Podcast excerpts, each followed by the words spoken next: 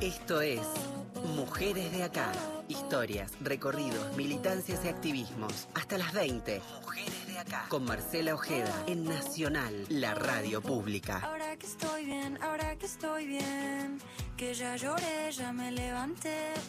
Hola, hola, hola, ¿cómo les va? Muy buenas tardes, muy buena tarde-noche aquí en la República Argentina. Tres minutos pasaron de las siete de la tarde y las seis temporadas eh, previas a estos dos últimos años, cuando decían esto es Mujeres de Acá, aparte de mencionar mi nombre, mencionaban otro, el de mi amiga, compañera y colega, colega Valeria San Pedro. Y este es el último programa de Mujeres de Acá, por lo menos en este contexto y en esta casa, y corresponde, así debe ser, traerla aquí a esta especie de despedida, pero es un gran momento para reencontrarnos, aunque sea de manera virtual a través de, de los micrófonos de, de aquí de la radio pública, este espacio que nos ha cobijado y refugiado durante tanto tiempo. La vida ha dado vuelta, San Pedro dando la teta, ¿cómo va? Hola. Hola, ¿qué dice? ¿Cómo va? Hola, ¿qué haces, amiga hermosa? ¿Cómo estás? Nos vimos hace poco, por eso ta- tanta, tanta cercanía. Valeria San Pedro, pienso, parte fundamental, columna vertebral de este, de este espacio. Luego, a lo largo de, todo el envío, haré la despedida y la mención que, corresponde, pero pensaba en nada más que el último año, lo que te ha pasado en, la vida, has sido madre, Valeria. Acá estoy, acá estoy con Martina eh, en mi falda, eh, como terminando un poco el día, ahora que bajó un poco el...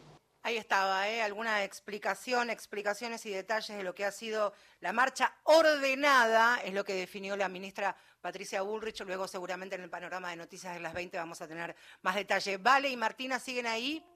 Acá estamos, Martina es la a primer- escuchar porque está al lado mío. Creo que es la primera que habla, que te copa la parada. Está muy bien. Vas a sentir ahora que otra mujer hable por sobre, por sobre tu voz. Ah, mira, te estás vengando. Pero claro que sí. Bueno, vale, no, perdón la eh, que tuvimos ahí unos minutitos. ¿Qué significó Mujeres de, de acá para vos en esos seis años que compartimos el micrófono encerradas en un estudio? Sí, me acuerdo, mira, hoy me acordaba cuando sabía que era como el último día, me agarró como una nostalgia que por supuesto tiene que ver con sentirme parte de este proyecto que pensamos juntas. Me acuerdo mucho cuando, cuando estábamos pensando el programa y los contenidos que tenían clara, este, claramente un enfoque feminista y demás.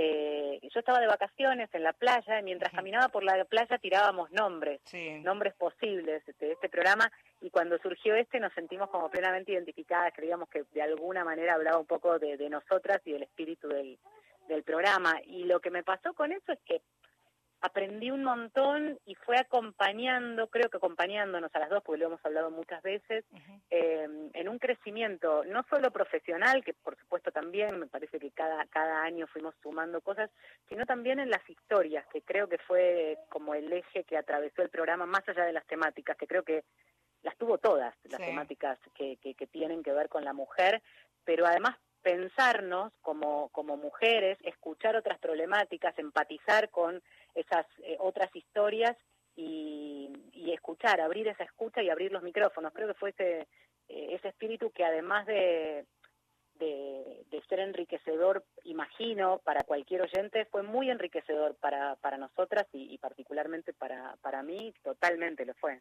También ha sido un enorme desafío y nos lo planteamos muchas veces cuando se decretó el aislamiento social preventivo y obligatorio, de qué manera podíamos reconvertir este programa de una hora semanal con esta mirada y esta eh, percepción y política que tiene el programa de abrir los micrófonos, primero la distancia y después de continuar con nuestra temática y enorme sorpresa nos llevamos porque nos fuimos más robustas y, y nutridas en nuestra agenda periodística de lo que ha sido esa experiencia, ¿no?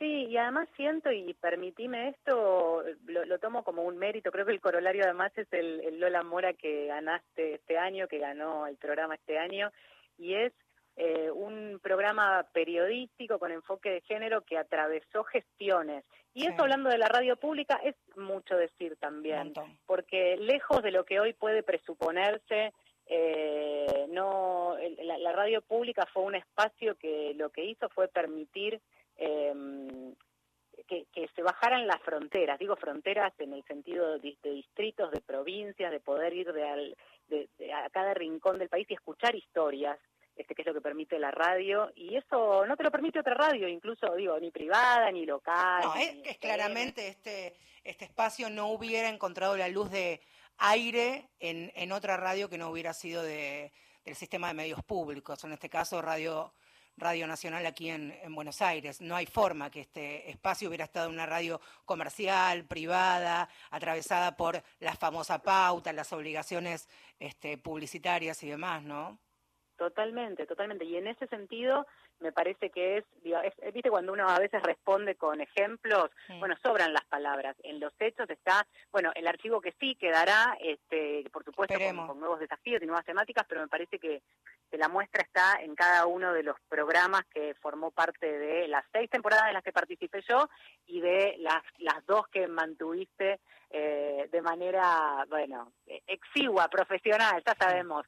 Este, yo sobraba ahí parte de la Ojeda. Ay, por favor. Mirá, mirá qué aburrida estabas el último tiempo que dijiste, a ver, no hago radio con Marcela, conociste un muchacho, un gran muchacho, Robert, que le mandamos un beso, tuviste una hija, tu segunda hija, a los cuarenta y piquito, así que mirá qué hermosa vida estás transitando, ¿vale? Y has hecho de la mía mucho más intensa y amorosa en el tiempo que, que compartimos aquí. Y nosotras somos amigas, así que esto es prácticamente algo institucional que estoy haciendo.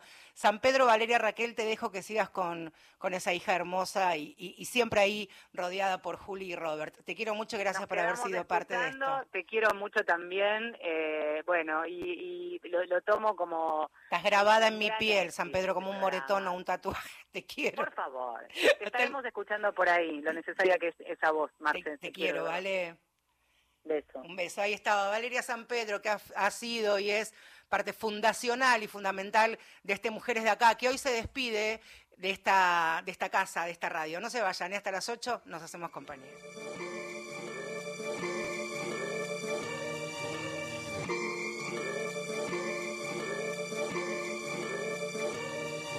Soy más fuerte que el SIDA atravesando porcelana. La familia sea unida y al Congreso mis hermanas. Soy de sangre combativa mi cuerpo soberana. Voy rimada y encendida, voy quemando la sotana. Bájame la persiana que el machito está con miedo. No le gusta imaginar que se termina el medioevo. Todas putas y lesbianas con los tacos en tu ego. Te dolió saber que acaban prescindiendo de tu huevo. Yo me entrego el movimiento como rima la pista. Sé que América Latina va a ser toda feminista. Me alcanza la voz de tu prejuicio machista Uso la mierda que tirás y me enaltezco como artista Voy. Con orgullo de quien soy voy. Voy agitando, transformando desde hoy voy. Tiñendo verde aquel lugar en donde estoy voy. Haciendo hermanas en la misma dirección, sí si el futuro se convierte en lo que luchamos siempre, es educando para no matar y no para evitar la muerte. Que el amor no es aguantar, que no es la regla del más fuerte. Que la mujer al caminar no debería ser valiente. Que si existe la igualdad también contempla disidentes. Que es posible empatizar desde el respeto y aunque intenten desunir y desarmar, sembrar el odio entre la gente. Feminismo, libertad, revolución es ser conscientes. Ya no nos callamos más. Viva la voz y alta la frente. En cada esquina en la ciudad vas a encontrar pañuelos verdes. En cada esquina en la ciudad vas a encontrar pañuelos verdes. Cada esquina en la ciudad vas a encontrar pañuelos verdes.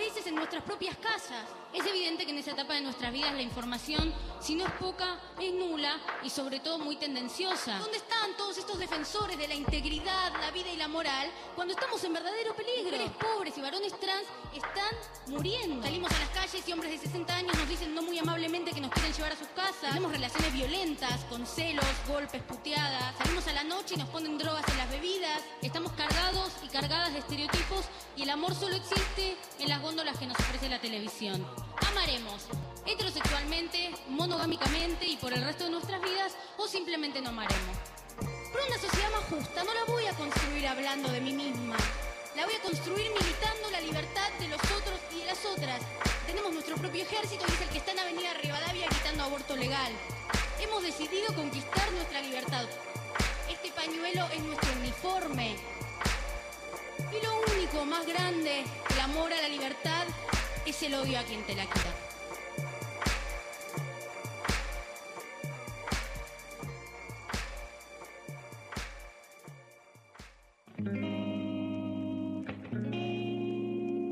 Feminacida en Mujeres de Acá. Periodismo con otra mirada sobre la actualidad.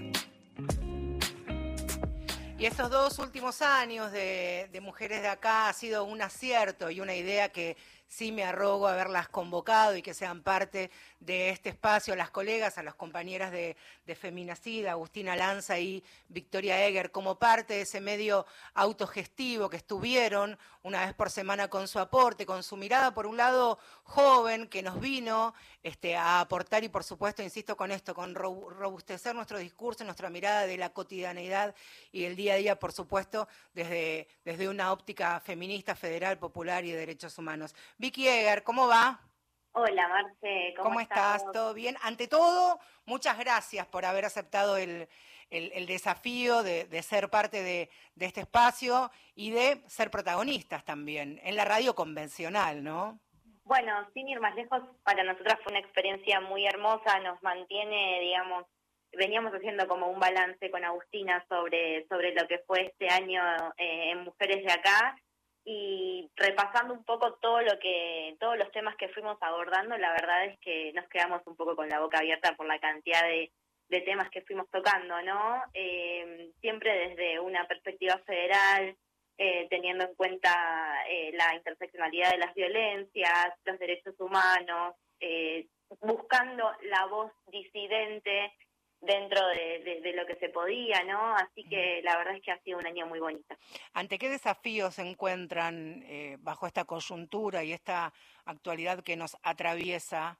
Eh, bueno, bueno, la verdad es que la realidad de los medios de comunicación autogestivos siempre es compleja. Uh -huh. Este escenario lo hace un poco peor, pero hemos construido en estos casi seis años que llevamos con Feminacida eh, herramientas para, para, para poder sostenernos. Hoy Feminacía está compuesta por 12 compañeros, uh -huh. eh, digamos que, que, que, en mayor o menor medida cobran un sueldo, ¿no? Y, y nos permite como sostenernos, ¿no? Eh, en, en, ese sentido, independientemente de los debates que ha habido, ¿no? De, bueno, si, si pauta sí o pauta no, digamos, hemos construido nuestras herramientas eh, de financiamiento propias para poder sostenernos eh, y no depender, digamos, de, de, de esto, de, de, de, capitales públicos, tal vez.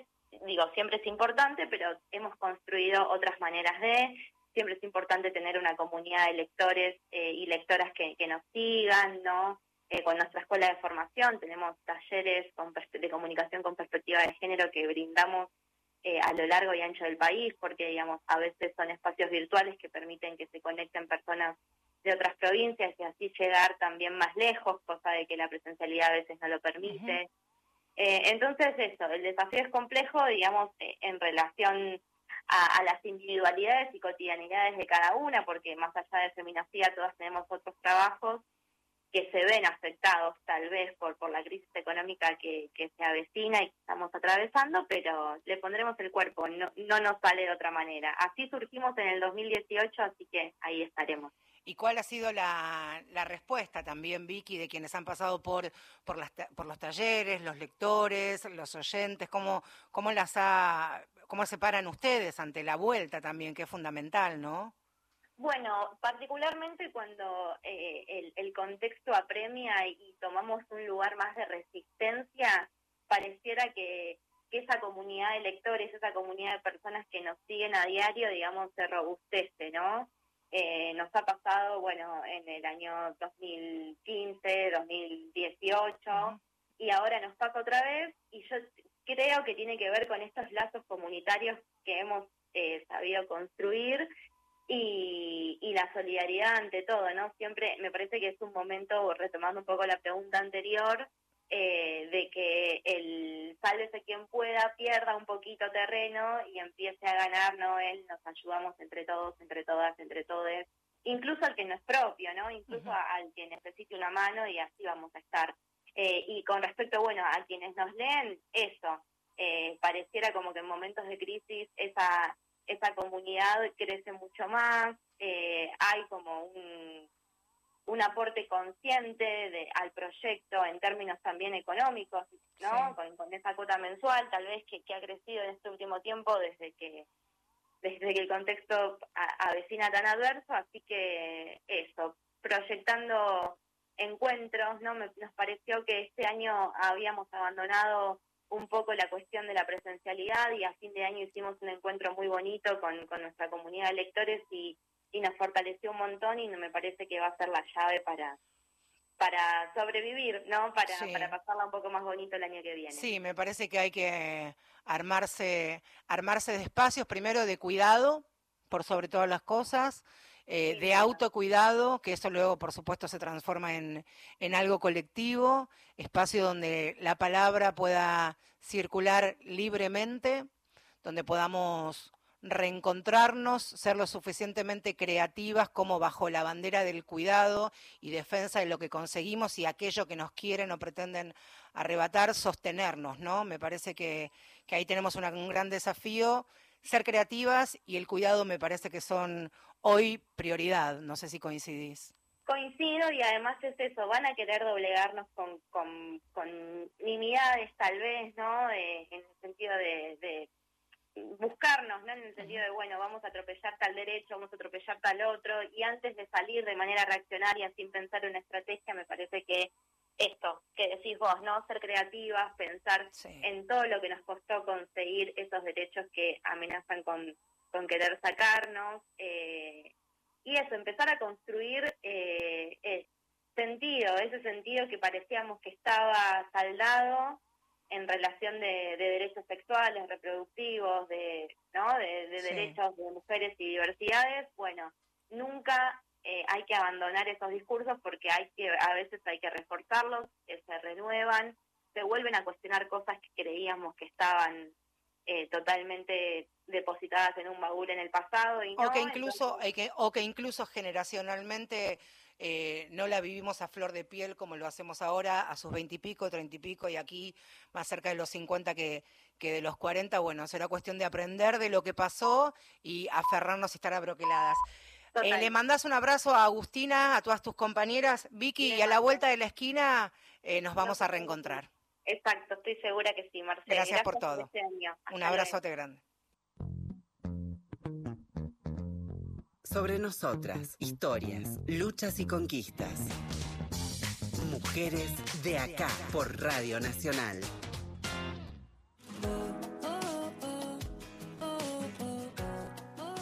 Veintitantos minutos nos separan de las ocho de la noche en que tendremos nuestro panorama de noticias y de esa manera vamos a, finalizar este ciclo después de ocho temporadas, Mujeres de acá en la radio pública, en Radio Nacional. Y seguramente ustedes recuerden lo que pasó y lo que les voy a, detallar ahora, porque en loop y constantemente las imágenes de lo que sufrió Dana se repitieron. Cuando digo en loop es de manera constante e incesante. Lo que sufrió Dana es muy joven, está muy cerquita allí de, de los 30. Fue en julio de este año.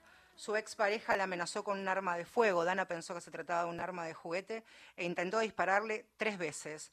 Salvó su vida, algunos dirán de milagro. Bueno, en realidad gracias al accionar de un grupo de, policías que a pie estaban en la zona. Esto ocurrió en el barrio de Saavedra y a plena luz del día, con sus armas reglamentarias, lograron reducirlo y dispararlo en el brazo y en la pierna. Julián Reina está, está detenido, era pareja de Dana, e insisto con esto de las imágenes que se repitieron de manera incesante y lo que significó también para Dana ver cómo sobrevivió a este potencial, a este intento de femicidio, por lo que no vamos a anclar demasiado en el hecho. Yo ya a Dana la conocí el día siguiente de este, de este ataque, porque a mí lo que me importa es saber qué pasó a partir de ahí y cómo se ve Dana hoy, cómo está Dana hoy, cómo intentó, intentó y está reconstruyendo su vida y me parecía que era una gran forma de cerrar este Mujeres de Acá en la voz de una de las protagonistas de las historias más impactantes que ha pasado en lo que tiene que ver por violencias de razones de género.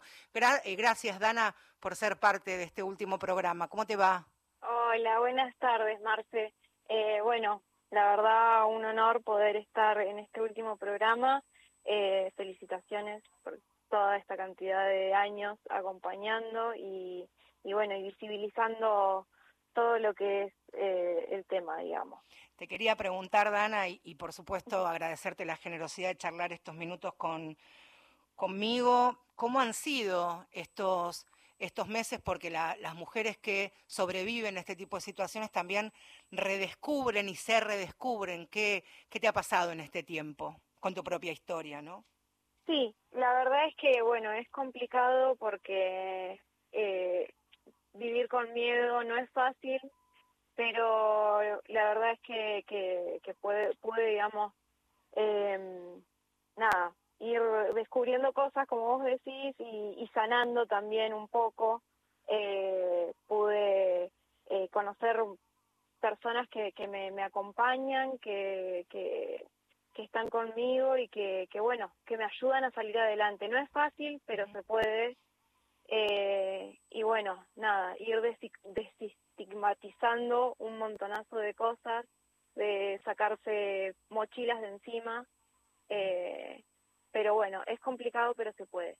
La verdad es que... Este año, en algunos intercambios que hemos, que hemos tenido Dana, hay algo a mí que me, me conmovió mucho y me emocionó incluso cuando se hizo el Encuentro Nacional de Mujeres, que la sede de, este año fue Bariloche, vos estás en Esquel, muy cerquita. Muy cerquita. ¿Cómo fue lo de, lo de tu viejo que de alguna manera te dijo, che, ¿por qué no vas? ¿Y cómo fue tu experiencia? La verdad es que mi papá me, me, me apoyó y me, me alentó a que, a que participara para que yo en ese encuentro encuentre eh, me, me, sienta con una red, digamos, de acompañamiento eh, de otras mujeres que por ahí o tuvieron situaciones parecidas o familiares tuvieron situaciones cercanas eh, y la verdad es que, que ayuda mucho ese apoyo, ese abrazo que, que hablábamos en algún momento de no sentirse solo, de no sentirse sola, ayuda muchísimo la verdad. Eh, mi papá estuvo ahí diciéndome y apoyándome para que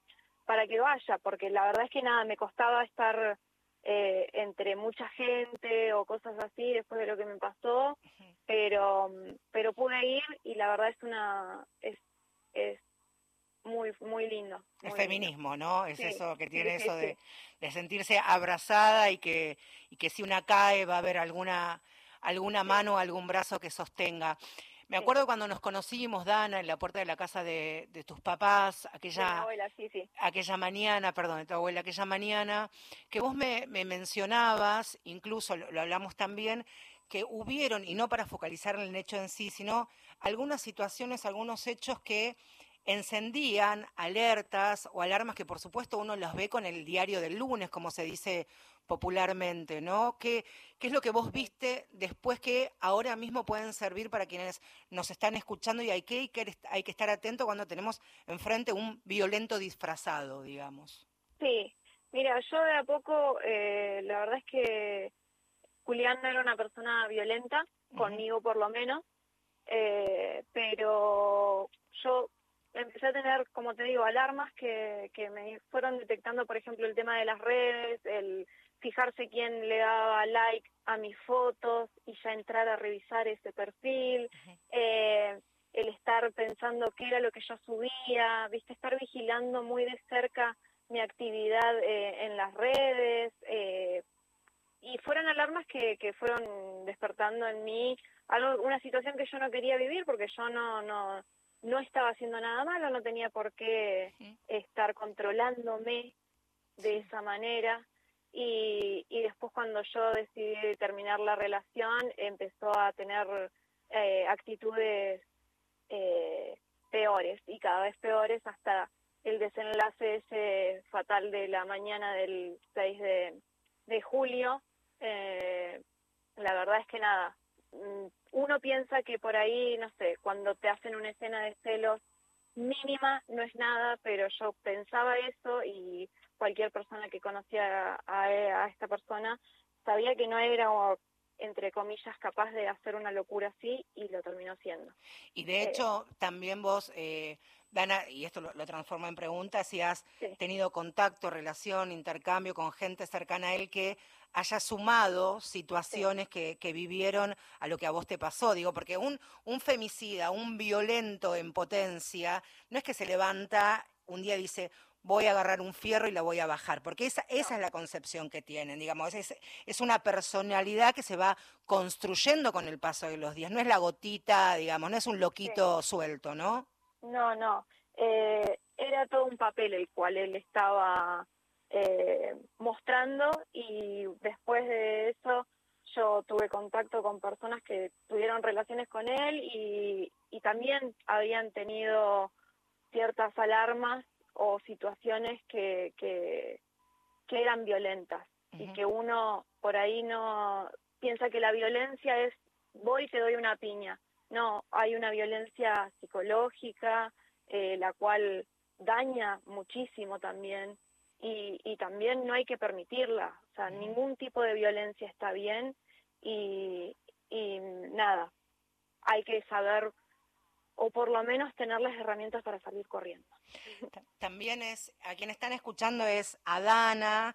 Eh, Dana sobrevivió a un intento de, femicidio y para no ahondar lo que ocurrió en esa, en esa mañana, eh, porque no me parece que, que, corresponda, ya todo el mundo sabrá de quién estamos hablando, con esa descripción me parece suficiente, pero también me parece importante, Dana, lo que pasa después ¿no? Digo, lo tuyo tuvo una repercusión mediática y periodística impresionante, muy, muy fuerte, ya hacía mucho tiempo, porque claro, la espectacularidad, se me entienda bien esta palabra, en haberse registrado todo en cámaras de, de seguridad, pero claro, él detenido a disposición de la justicia, después comienza otra historia para las sobrevivientes, que es conseguir o tener el acceso a patrocinio jurídico gratuito, el que la quiera pagar, por supuesto, ni que hablar, pero conseguir que el Estado pueda dar respuestas y que ese abogado o que esa abogada estén a la altura de las circunstancias, ¿no? Acompañar, explicar, brindar los escenarios. ¿Cómo, cómo fue tu experiencia en esa parte, Dana?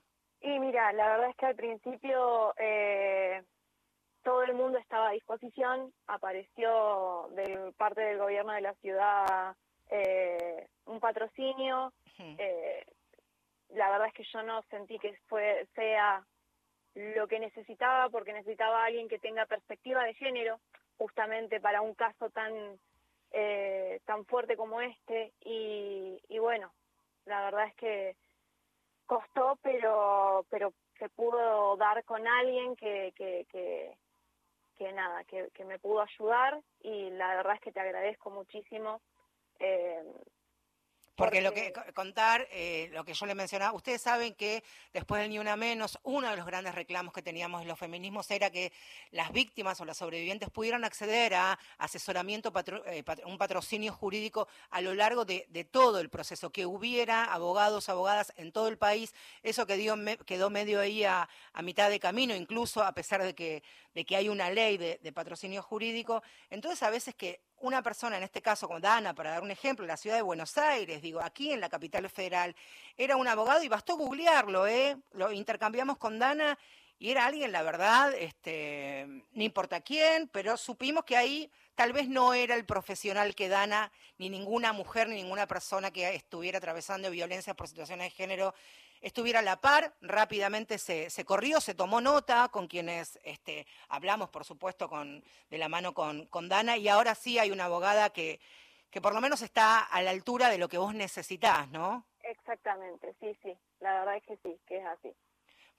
Y cuando es así, hay que. Y ahí es otra vez donde, como mencionaba Dana antes en su experiencia en el Encuentro Nacional de las Mujeres, como las redes feministas, ¿no? Porque Dana me cuenta esto, yo hablo con otra colega, otra compañera, y ahí armamos esta posibilidad que, como sucede con Dana, pasa con un montón de mujeres y un montón de familias a lo largo de todo el país, y que también en este caso estaba el gobierno de la ciudad, pero al otro lado también hay colegios de abogados, abogadas y abogados con perspectiva de género que están dispuestos a, a trabajar. Hay incluso un un drive con direcciones y teléfonos, pero bueno, a veces es, es difícil y más que nada también esto, ¿no? Tenías la espectacularidad encima esa tarde, pero después es como que todo se calma, ¿viste? Claro, es además el, la situación, el tener que pasar por todo esto que uno no está preparado, no está realmente listo, no se lo espera y que por ahí podría ser un poco más fácil. Yo, porque la verdad es que mi caso fue sumamente mediático, pero no quiero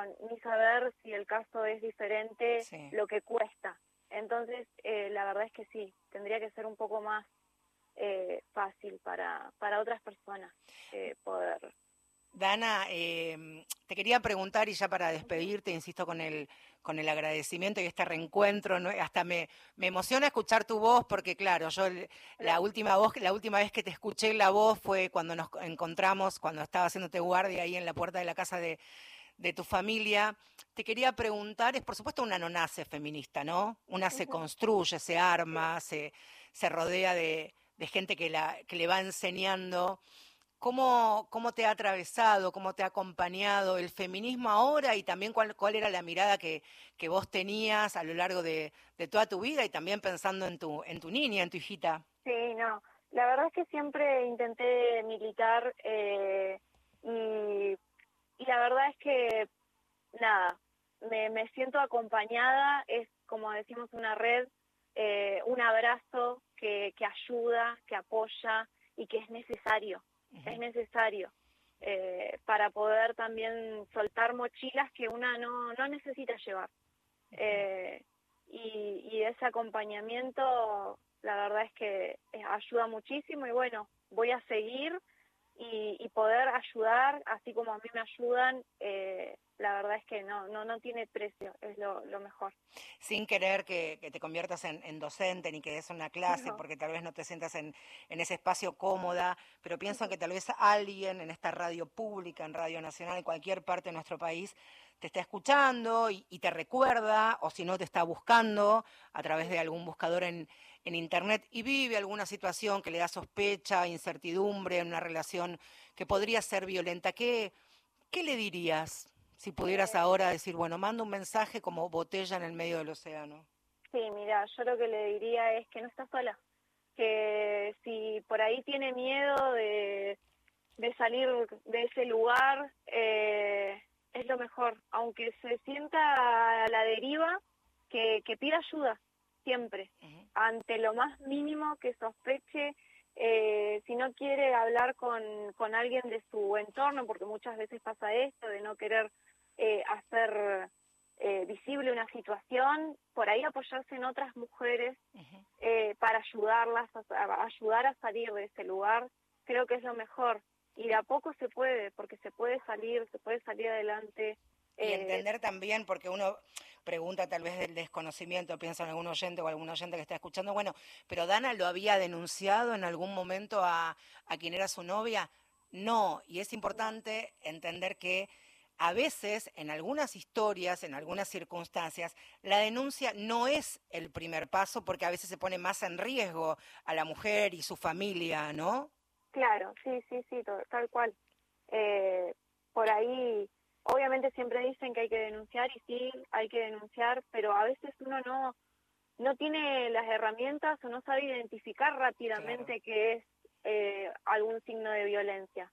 Pero... Sí, por, por, eso es fundamental también esto que, que, mencionábamos a lo largo de la charla, Dana, las redes de mujeres, ¿no? Sí. En, en los barrios, alguna organización feminista, alguna oficina del Estado que esté en el barrio y que tenga, bueno, ahora están saqueando todo, pero digo, ahí son, había hasta hace un mes siete provincias que tenían su ministerio de las mujeres, género y diversidades, por ejemplo, hoy queda la provincia de Buenos Aires únicamente en pie, secretarías que han bajado de rango, digo, también ahí vamos a tener en territorio las feministas organizadas y no, en organizaciones, a eso me refiero, un rol muy importante, ¿no? En el acompañamiento y estar atentas de, de qué manera nos podemos sostener, ¿no?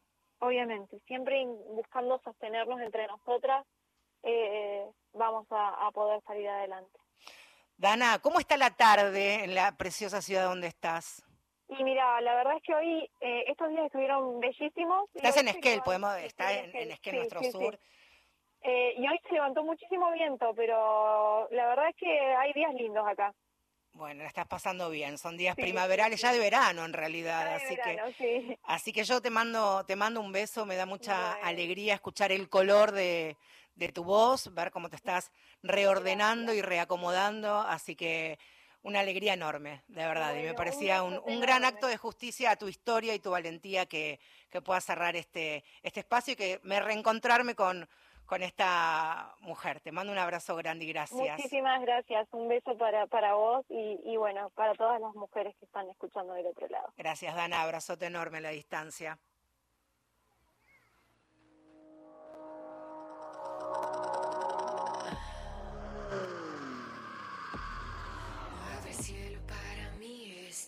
Por mí, que no haya nada. Si ya no sé lo que perdí sé convertir lo que me das en una espada. Leto sucio sin piedad me convierto en Shake Lo que una vez fui de verdad, lo enterré, quiero matar.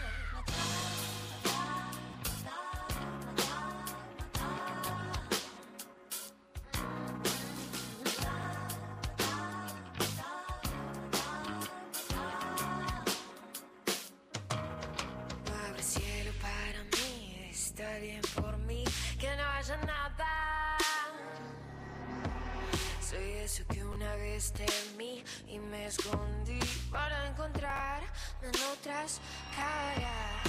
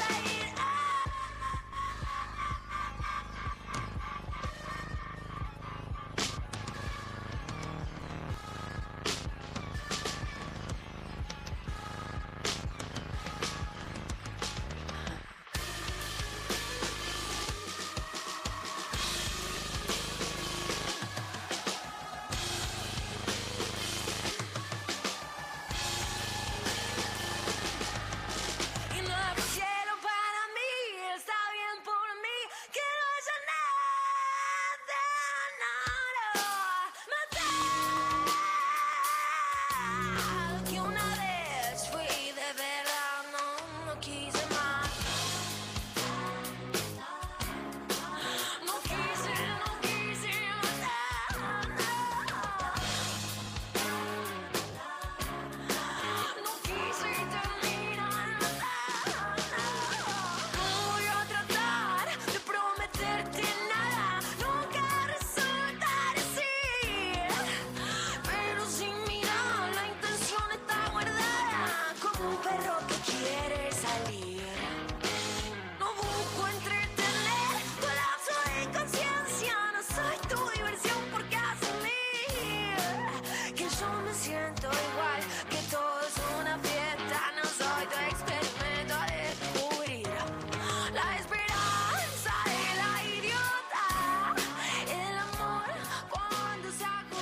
Bueno, y ya estamos ¿eh? en el estribo de este último programa. Se está yendo esta octava temporada al aire aquí en la radio pública, Radio Nacional.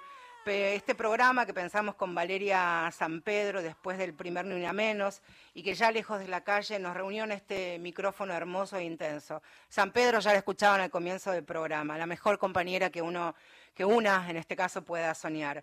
Mujeres de acá permaneció en la grilla de programación por decisión de las dos gestiones que tuvieron a cargo. Por un lado, la dirección artística y periodística de los últimos dos gobiernos. Ana Gerchen, Fernando Subirats, Alejandro Ponlecica, Leandro La Cámara y Martín Jiménez, con quien me reencontré después de muchos años. Por supuesto, Mujeres de acá salió al aire gracias a Tomás Pont Vergés, Inés Gordon, el Bichiborro, el Pichiborro, Gustavo Kogan y su paciencia y su tranquilidad, la capitana de este año, Flor Belinqui, Alejandro Salles y Paloma Columbo, que nos acompañan hoy, que han capitaneado la producción y la puesta al aire de Mujeres de Acá. Detrás de los controles, en suerte, he visto en algunos programas a Laura Castaldo, a Miguel Gauna y al Chelo Marín y su remera naranja, gracias a quienes pasaron por acá y este que ha sido mi refugio radial feministas que forjaron nuestro camino, pibas que tomaron la posta, mujeres organizadas, de los sindicatos de la sociedad civil, de espacios sociales y políticos. Escucharon acá periodistas, comunicadoras, reporteras gráficas y editoras de género. También referentes del colectivo LGBTIQ y sus integrantes que compartieron sus historias y militancias. Acá se abrieron micrófonos académicas, políticas, empresarias, mujeres de la ruralidad, originarias, también juezas y fiscales, feministas abolicionistas y quienes defienden la regulación del trabajo sexual. Acá escucharon historias de capitanas de barcos pesqueros, pescadoras del Paraná, cuidadoras, camioneras, productoras de cerveza artesanal, motociclistas, futbolistas, talleristas de penales, madres que todavía buscan a sus hijos. Escuchamos a sobrevivientes de redes de trata, de violencias extremas, familiares de víctimas, y aquí mi abrazo, atravesados por el femicidio del que soy madrina. Escuchaste mujeres de acá a lo largo de estos ocho años a mecánicas, docentes, maestros, muralistas, actrices, escritoras, emprendedoras, usuarias de dispositivos de salud mental, sí, locas, las escuchaste acá. Acá mujeres en situación de calle, enfermeras e instrumentadoras que asistieron a soldados durante la invasión inglesa a nuestras Islas Malvinas. Pasaron por mujeres de acá bomberas, socorristas, guardavidas, funcionarias, legisladoras, operadoras de centros de atención, abogadas. Cartoneras, carreras, cooperativistas, tangueras, raperas, mujeres con discapacidad, viejas a las que les incomodan que le digamos abuelas y abuelas que están orgullosas que se lo digan y de serlo. Mujeres de acá se hizo gracias a deportistas de elite y amateurs que sumaron sus testimonios, mujeres migrantes, madres en todas sus formas y que también son, son magas. Y hace dos años, y ahora sí, ya para despedirme, decidí, después de conocerlas primero por redes y luego por el boca a boca, que Agustina Lanza y Victoria Eger de Feminacida se sumen a Mujeres de Acá. También con ellas hemos aprendido y analizado nuestros días y vamos a seguir haciéndolo en estos días que se vienen intensos, complicados y esta me atrevería a decir que tristes. Y claro que este envío contó con voces de varones que se han sumado, han aportado, sumado y colaborado en el intercambio robusto y enriquecedor. Tanto han sumado los varones que mi marido todos los miércoles me viene a buscar a la puerta de este espacio.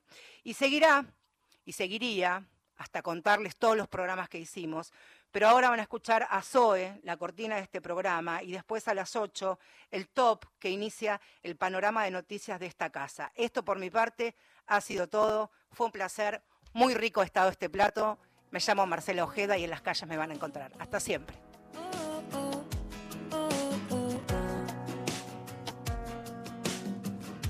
Que estoy bien, ahora que estoy bien, que ya lloré, ya me levanté, bajé, bajo, uh, puro sentimiento. Tanto dolor trajo esta canción.